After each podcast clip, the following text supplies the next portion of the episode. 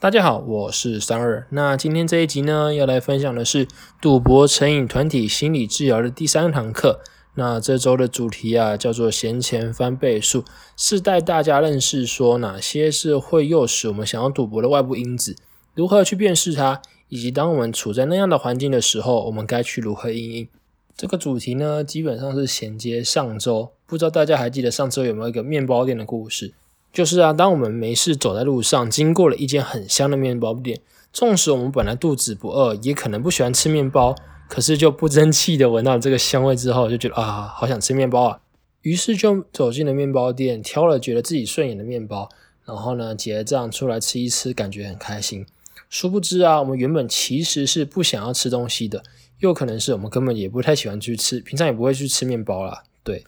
这样的过程呢，就是所谓的一个诱因，诱使我们有一种想法，想法带来我们想要做一件事的那种渴望，最后呢产生一种行为。那这个行为啊，如果是买面包的话，可能无伤大雅；可是如果是赌博的话，反复的被一些诱因导致想要赌博，最后输了一屁股，这可不是大家都可以接受的，对吧？所以啊，上周带大家去认识一个行为产生的流程，并且经过一个礼拜的时间啊，去让自己。认识说什么是会想要让我自己诱发想要赌博的那个诱因。不过啊，有时候光从自己日常生活中的检视这些诱因啊，可能不那么全面。于是这一周呢，就是带大家去认识说什么是让我们想要赌博的外部诱因，以及当我们在这个状态之下，我们该如何去应应，或者是有没有一些其他的做法。除了上周提到的四种思考中断法之外啊，分别是橡皮筋法、冷水法。放松练习，以及打电话给某一个亲朋好友。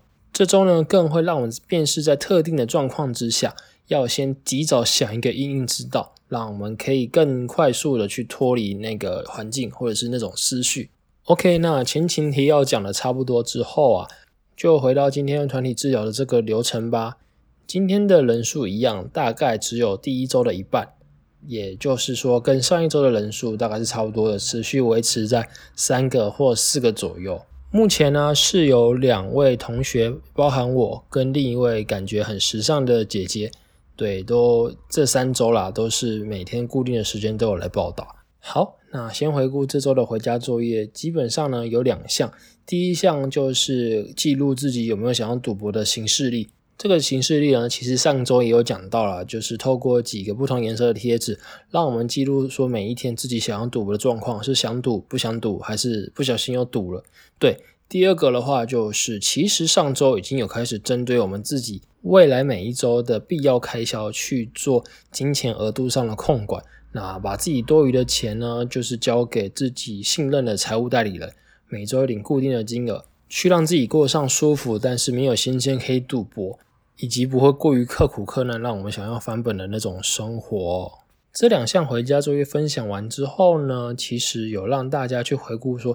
上周有哪些时刻是自己想要赌博的时刻，以及去分析这个时刻、这个情境身边周遭的人事时地物是什么，自己又在想些什么，以及在这样的环境或诱因下，我们自动带来的思考又会是什么，以及当我们陷入在那样的思绪的时候啊。渴望想要赌博的强度究竟有多高？基本上呢，就大家的分享来说，还是有些人不小心在上一周的这个间隔中，不小心给他赌了下去。不过啊，可以感受到是说，大家在想要赌博的那个渴望，甚至是复赌的强度，跟后续的一些思考都明显的有改善。嗯，应该心理治疗师或多或少有觉得欣慰吧？对，毕竟第三周看起来是有稍稍的好转。当大家的作业啊、近况以及记录分享完之后啊，就是进入到本周的重点啦。本周的重点第一个学习单，它叫做外部诱因问卷以及强度表。在这个强度表之中呢，有看起来十几二十项的外部诱因啊，真的是各式各样。这个表格呢，也是要我们说从这十几二十样的选项之中去记录说哪些是我们会经常从事赌博的活动情境或场所。那又有哪些是我们从未从事过赌博的地方呢？接下来我就带大家一一的面过，这到底有哪些项目，同时跟大家分享哪些地方或场所是绝大部分的人会想要赌博的地方。第一呢，就是一个人在家，这基本上大家都有举手说，嗯，对，一个人在家的时候很容易赌博。再来是与朋友在家，去不赌博的朋友家，在一般社交聚会的时候，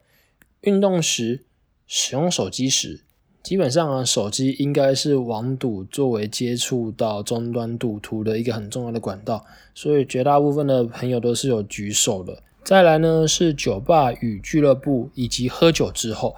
这边也是大家很多会举手的地方。那其实啊，喝酒这个事情跟赌博其实是息息相关的。为什么？大家应该都知道酒后吐真言嘛。那为什么会吐真言？为什么会把平常不想讲的话都在喝酒之后通通说出来？其实就是酒精啊，它会抑制我们大脑的前额叶的判断。大家现在应该都知道，就是会有赌博成瘾的人，基本上就是在大脑的前额叶，就是所谓的刹车有失灵的状况，以及自己大脑中间的边缘系统，就是多巴胺的头赏中心这个地方呢，动力太强，油门太高，所以在大脑的这两个部位啊都有异常的状况之下，很容易就是会让成瘾的行为一而再、再而三的反复去运作。至于喝酒啊，不但像前面提到了会抑制我们前额叶的判断之外，更会让我们就是在大脑中间的边缘系统，也就是多巴胺的成长中心，会有激励它的这个效果。也就是说，当今天一个有赌博成瘾的人，他本身脑子就有问题了，他在喝酒，那他就更容易就抵抗不了赌博的诱惑。因此呢，其实心理治疗师是建议大家。有在任何物质或者是行为成瘾的阶段的这个复原的过程之中啊，一定要做的一件事就是不要喝酒，因为喝酒就是会削弱我们脑子原本该有的那些作用，进而让我们的成瘾行为一而再再而三的重复发生，而且是更容易发生。好，继续我流水账式的这个外部诱因描述哦。下一个呢是接触到博弈的游戏广告。再来是与赌友在一起，基本上跟赌友在一起，大家都是会赌博啦。对，下一个叫做看到人家在赌博，以及放假或休假的时候，下雨天的时候，在投注站的时候，约会前、约会后，看球赛的时候，基本上看球赛也是大家很容易会去赌博的那个外部诱因啊。下一个用电脑浏览网页的时候。缺钱或钱不够用的时候，基本上大家也是在这个时候会有想要翻本的念头哦。接下来三个时段：上班前、中、后，在赌场的时候，身上有现金的时候，或者是身上有现金又在赌场的时候，那这基本上就会赌博啦。下一个，经过特定某个街道的时候，开车的时候，参加复原团体的时候。基本上，大家差不多表示是参加复原团体的时候，是他们人生中唯一没有在做赌博这个事情的时候。下一个呢是出现非预期性的开销。这个所谓出现非预期性的开销，可以用两种方式来看：一种是我真的很穷，又多了一笔开销；另一种是我单纯有可能我突然有机车的零件要修，我突然要去请大家吃一顿饭。那让我的存款减少，那这两种都是出现非预期性的开销。这个部分呢，大家也很容易会有想要赌博的那个状况。下一个是发薪日后、外出晚餐前、早餐前、午休时、晚餐后，听说近期的彩券金额经过赌友住的地方，这个部分大家好像也不太会去赌博啦。对，下一个是要缴账单、税、房租。下一个呢，就是两个字公园。那不知道是说赌到没钱睡公园，还是股票套牢没没地方睡，只能睡公园了。下一个是多了一笔额外的收入。周末跟家人在一起的时候，无所事事的时候，在浏览股票涨跌资讯的时候，基本上前面这些东西讲来讲去啊，通常自己一个人在家没有事情，很闲，放假。或者是手边一笔钱突然跟钱有相关的时候，这时候啊，原本想要赌博，甚至是有赌博生意的人，就很容易在这种外部的情境、外部的诱因之下，又让我们去想要赌博。所以，当我们辨识出哪些是比较容易去赌博的高危险情境的时候啊，这时候我们可以提前去有一些策略上的阴影。去避免说我们真的暴露在高风险场所或诱因的时候，真的不小心就是忍不住冲动，没办法控制自己，真的赌博下去。这个危险情境呢，心理治疗师简单用三种来做分类。第一种就是经过赌博场所附近，这一项的行为策略是改变我们自己移动中的路线，确保说我们回家或者是我们的路途上不会经过这些赌博的场所。如果我们真的不小心经过这些场所的时候啊，要及时运用思考中断的技巧，去让我们快速通过这些赌博的地方。不过以上自己的想法来说的话，嗯，经过赌博场所附近，以目前来讲的话，台湾的赌博场所基本上就只有运彩店、投注站，那顶多就是有一些可能可以打扑克啊、打百家乐的游戏餐厅。不过一般人呢，甚至是有些赌徒，他们应该也不会知道说，除了投注站跟运彩店之外，有哪些地方可以赌博了。所以，这个以现在网赌这么蓬勃发展的情况之下，用实体的地方来作为高风险情境的这个策略规划，好像遇到的机会会比较少了。第二种呢，就是处于自己在赌博场所或是赌博的情境之中，这个的行为策略很简单，就是立即离开现场。没有什么是比离开现场还要更重要，而且更有用的。同时啊，要避免自己去询问工作人员或其他的顾客关于任何彩券、乐透或者是一些博弈结果资讯，避免说问了之后自己哦，好像刚刚有中，还是有怎样有机会，所以又让自己投入下去。那同时在自己想要离开现场的这个过程之中啊，为了避免要再次被诱惑，所以要同时去从事会吸引自己、让自己感兴趣的活动。嗯，这一点三哥也是觉得很纳闷，也是啦。如果真的是长期喜欢去签什么大乐透啊、威力彩那种，可能包牌一次就十几二十万来讲的话，确实对这些人长期待在这边是蛮危险的。不过对于习惯用电脑或者是手机网赌下注的人来讲啊，离开现场好像有点难难以离开，因为毕竟手机就在自己的手上，不论自己走到哪里都会是拿着手机。顶多能够做的就是放下手机去做一些其他的事。不过，手机应该算是大家日常生活中很重要而且相对贵重的物品之一啊。好像也真的很难，就是当自己在某个环境的时候，就放下手机去做其他事情。好，第三种呢是接受赌博邀请的时候，也是一个高风险的情境。这个我觉得可以分为两类啦，一类是说可能平常过年过节的时候啊。有三五好友会相约休就去打麻将，或者是打扑克之类的。那另一种的话，就是那种网赌的主头啊，会邀请说：“哦，你要不要来我这边下注啊？你来这边下注，我就可以给你更好的退水啊。所谓退水就是退佣了，更好的退佣啊，这样。”面对这类赌博邀请的行为策略呢，首先就是要先跟我们的亲朋好友去宣告说我们的戒赌计划，让身边很容易可以接触到的，至少可以有机会做一个初步的排除了。第二点呢是减少甚至是避免跟赌友的来往。不过啊，有时候赌博的朋友刚好就是身边长期以来一直有一些良好关系的朋友啊，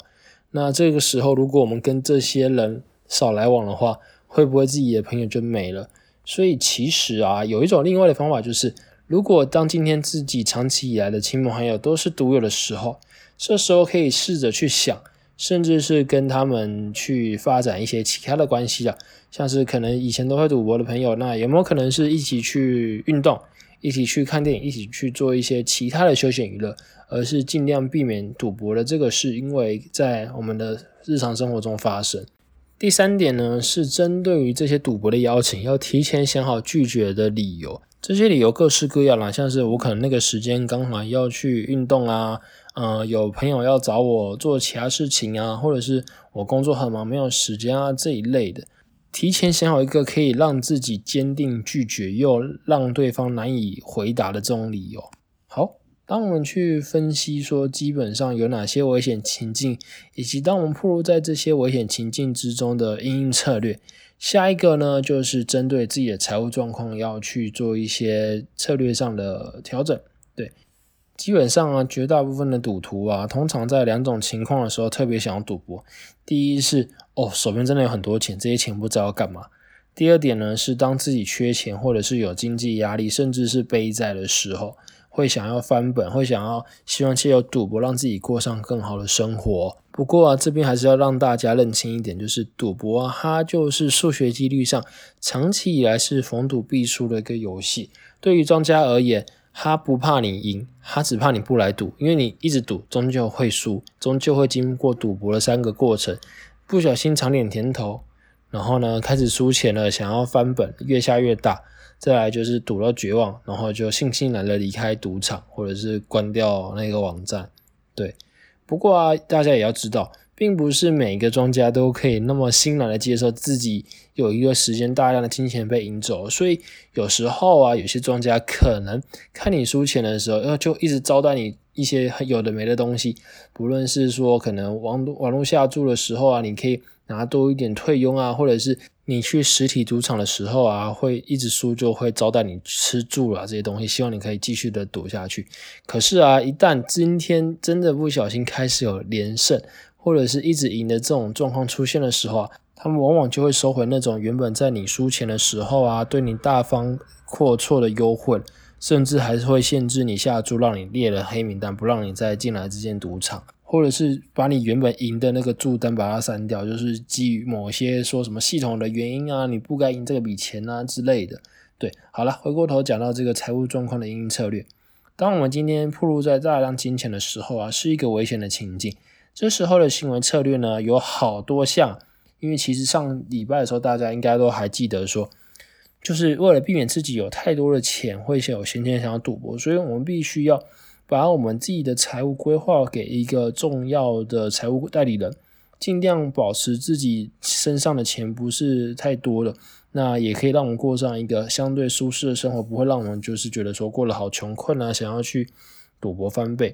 第二个呢，就是要限制自己日常生活中能够使用金钱的管道，像是可能只能用现金啊，那要避免使用信用卡或者是提款卡去领钱。以及大家绝大部分都会是有工作的，所以说要在每个月薪资入账的时候啊，自动把我们的工资收入设置为自动存入其他可能是财务代理人的账户。再来啊，如果有自己要亲自处理大笔的金额这种财务的需求的时候啊，像是可能收货款或者是要去存钱。那这个时候会建议说，找一个人，不管是财务代理人还是自己的亲朋好友，去一同处理，避免自己呃又偷偷的一个人侥幸想要去拿去赌博翻本。再来呢，就是当自己有一笔大笔的金额要入账的时候啊，像是可能缴税的退税，或者是奖金，又或者是自己的年终奖金啊，这个时候务必要告诉其他的重要他人或者是财务代理人，让他来。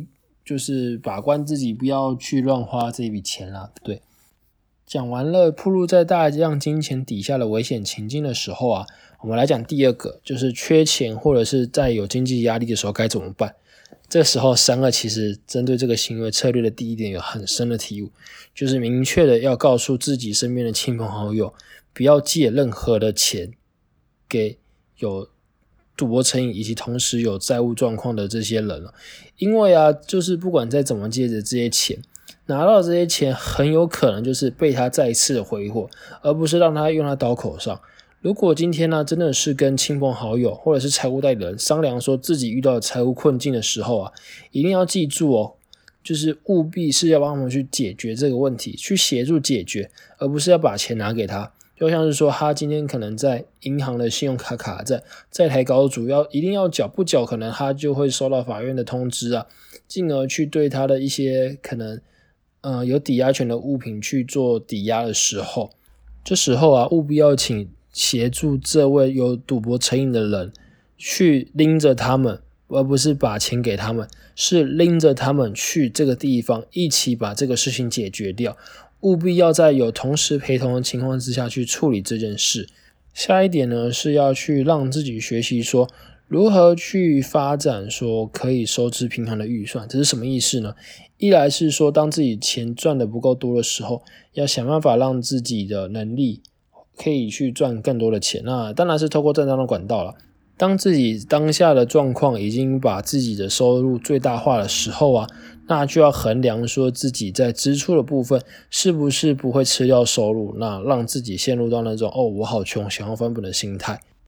最后一个呢，就是要制定一个很坚定的计划来还清自己的债务。那这边分享一个还债的小技巧了。有时候啊，大家可能在有债务的时候，不会是一笔，它会是很多笔。可是这时候啊，债务可能有大有小，利率有高有低。那究竟要怎么还债才可以让自己坚定的去还下去？三二的建议是说啊，先还一个你比较容易还清的。为什么要先还一个比较容易还清的，而不是还一个比较利率比较多、可能要还的比较久的东西呢？因为啊，这些还债会牵扯到自己心里的那种情绪。当自己还了一个比较轻松的债，还完之后，自己或多或少会有一种哦，我可能慢慢的要再次重生的这种成就感，进而可以让这个人去坚持去把自己的债务一笔一笔的还清。如果今天是以是从一个最大的债、最紧急的债开始还，当然了，如果真的是紧急，一定要先还，如果不还就会被被干嘛了之之类的，那真的是务必要还。可是，如果以债务的紧急程度都是差不多的时候，真的建议是说，从那些好还，而且还完之后可以让自己有成就感的债务先着手，进而让自己就是能够持续努力不懈的还下去，直到还清的那一刻，人生就海阔天空啦，对不对？以上两个针对于高风险情境以及自身财务状况而发想出来的行为策略啊。也在课堂上啊，它就只是一个讨论。那实际上呢，还是要落到自己生活中面对的每一个面向。这时候啊，就又多了一个回家作业啦。那就是说，好，针对我自己高风险的情境之后，要有哪些应对的策略？这时候啊，就是提前去规划可能 A、B、C 三种不同的情境，去在现在此时此刻想说。我未来可能在哪些情境下很容易赌博？把这些情境列下来，再同时列下说，我针对于这些情境，我该怎么做？我的策略会是什么？最后啊，就会是有个完成日期，是当我这一周啊不幸的遇到这个状况的时候，那我真的完成了这个日期是什么时候？那我是不是真的有照实按照这个策略去执行？当然有了高风险策略的记载，那在财务管理的部分也是如法炮制，会有不同的情境、不同的策略跟不同的完成日期要记录。嗯，这个是第一个回家作业。第二个回家作业呢，是一张叫每日规划表的东西，看起来蛮深的。怎么说？因为它就是上面列的礼拜一到礼拜天，然后从早上七点到晚上十二点，中间的每一格都是要干嘛？都是要我们去填完说。这个礼拜或者是明天我们要做的事情有哪些？心理师老师的分享是说了，这个每日规划表是最难，但是最有效的东西。为什么呢？因为啊，当我们自己都把每天的时程规划好的时候，基本上只要按表操课啊，就没有多余的时间可以让我们再去想赌博，或者是真的去做赌博的这个动作。对，不过啊，这个东西困难的地方就是要一个礼拜的事情都提前一天去记录下来。去规划下来，好像不是那么简单的一件事了。那这到三哥现在录音的此时此刻，还是看着这个每日规划表在发呆，上面还是空空的，没有东西。对，那三二，嗯，这个再努力补上啦。好，讲完了前面两个回家作业呀，那就是针对于高风险或者是财务状况的情境以及运营策略，还有每日规划表之外呢，就是每周例行要做的。的形式力去记录说自己想要赌博的欲望有多高，以及自己每天的，应该说每周啦，每周的必要开销到底是不是有真的落实在一个自己规划的区间之内。好啦，那这些就是本周团体心理治疗第三堂课闲钱翻倍数，让我认识外部诱因以及因办法的内容哦。最后来闲聊一下好了，就是三个最近在。Apple Podcast 上面看到的留言呢，是有提到说可以建议三二未来去针对自己为什么会输那么多钱的这个心路历程去做分享。不过啊三二目前并不打算那么快去做分享，原因是什么？原因是因为啊，我觉得现在如果太早去分享这些东西的话，会不会在那些分享的过程之中，我又去想起那些哦赌博的那种刺激感，或者是那种想要翻倍的感觉？然后不小心就变成了一个外部诱因，然后让我自己想要赌博。所以在三二真的去完成这个呃博弈门诊的治疗之前啊，有些可能个人的心路历程不会太早分享啊。不过关于每一种不同的游戏，它到底是怎么运作，那这个三二会在找时间跟大家分享。除此之外啊，其实三二最近有收到一位听众的来信，他是说他本身也有那种。呃，可能物质成瘾或者是行为成瘾的问题，也是重复在复发了，让自己或者是照顾者都会有那种失望、沮丧的感觉。那问三二说要如何去应应自己下次这些不好的行为再次发生的时候要怎么办？那就三二的想法了，不管是说去看医生吃药，去借由药物来控制自己的脑袋。或者是去参加这种心理咨询、心理治疗，想要借由一些可能额外后天学习的行为去控制自己的心智，我觉得这两点都不如在当下，在现在这个当下，让自己感受到快乐还来得更重要。因为如果自己当下是快乐、是舒适的状态的时候啊，自然不会想要去运用一些可能有害自己身心或者是一些成瘾物质行为上的运用。不知道大家有没有一种经验啊？就是说，可能人生的某一个时刻，那真的很快乐。那种快乐的时候，是会觉得说自己可以忘却一切烦恼啊，所有烦恼都抛在九霄云外，仿佛世间什么事情都不重要，就只有自己做的那件事情，或者是那时候身边的人事物，会让自己感到快乐。这边说的快乐是那种可能精神上的寄托，不是说透过物质啊、成瘾物质或者是行为而产生的快乐。大家有没有觉得很抽象？三个也不知道该怎么去表达这个概念，那概念可能就像是小朋友的快乐吧，就是那种纯真啊、无邪的快乐。那哪个小朋友会去赌博了？应该没有吧？小朋友就是很快乐、很开心啊，就是在开心的时候就活在当下，这样。也许是那样的快乐，才可以让我们去不再赌博吧，不再去对成瘾物质或者是行为着迷而去一而再、再而三的重复。那要怎么样去找到这个快乐？我觉得有一点很重要的是要接受自己现在的状态，那并且从这个状态去再去努力吧。那这个努力可能是为自己的努力看到一些成就而感到快乐，又或者是说让自己在纵使在一个很不好的状态底下，还是愿意去帮助人。那既有帮助别人去看到说自己。虽然残破不堪，但是以现在自己的能力，还是能够为这个社会尽上一点努力的这种快乐了。就嗯，想看看怎么办咯。对啊，蛮抽象的。好，那今天的分享呢，跟闲聊就先到这边了啊。对了，哎，那个三个最近我把《大灾时代》看完了，下一集可能就会针对这个针针对针对针对这个《大灾时代》的剧情啊，去以在乎人的角度去做一些心得分享。那三二先说，就是三二并不觉得说那个剧中的杨大器啊，他是赌徒的性格。那至于三二到底是怎么看待他的呢？下集再说好了。好啦，那今天的节目就先到这边。如果大家，大家干嘛？对，大家如果有任何的问题，或者是有一些难言之隐想要跟三二诉苦的话，欢迎到 IG 搜寻不切实际，记是记录的记。或者是从单集介绍那边找到三二的 email 并且寄信给我，那不论是哪一种联络管道了，三二都会竭尽所能的回复，看自己能不能帮上什么忙。对啊，就先到这边喽，大家下期见，拜拜。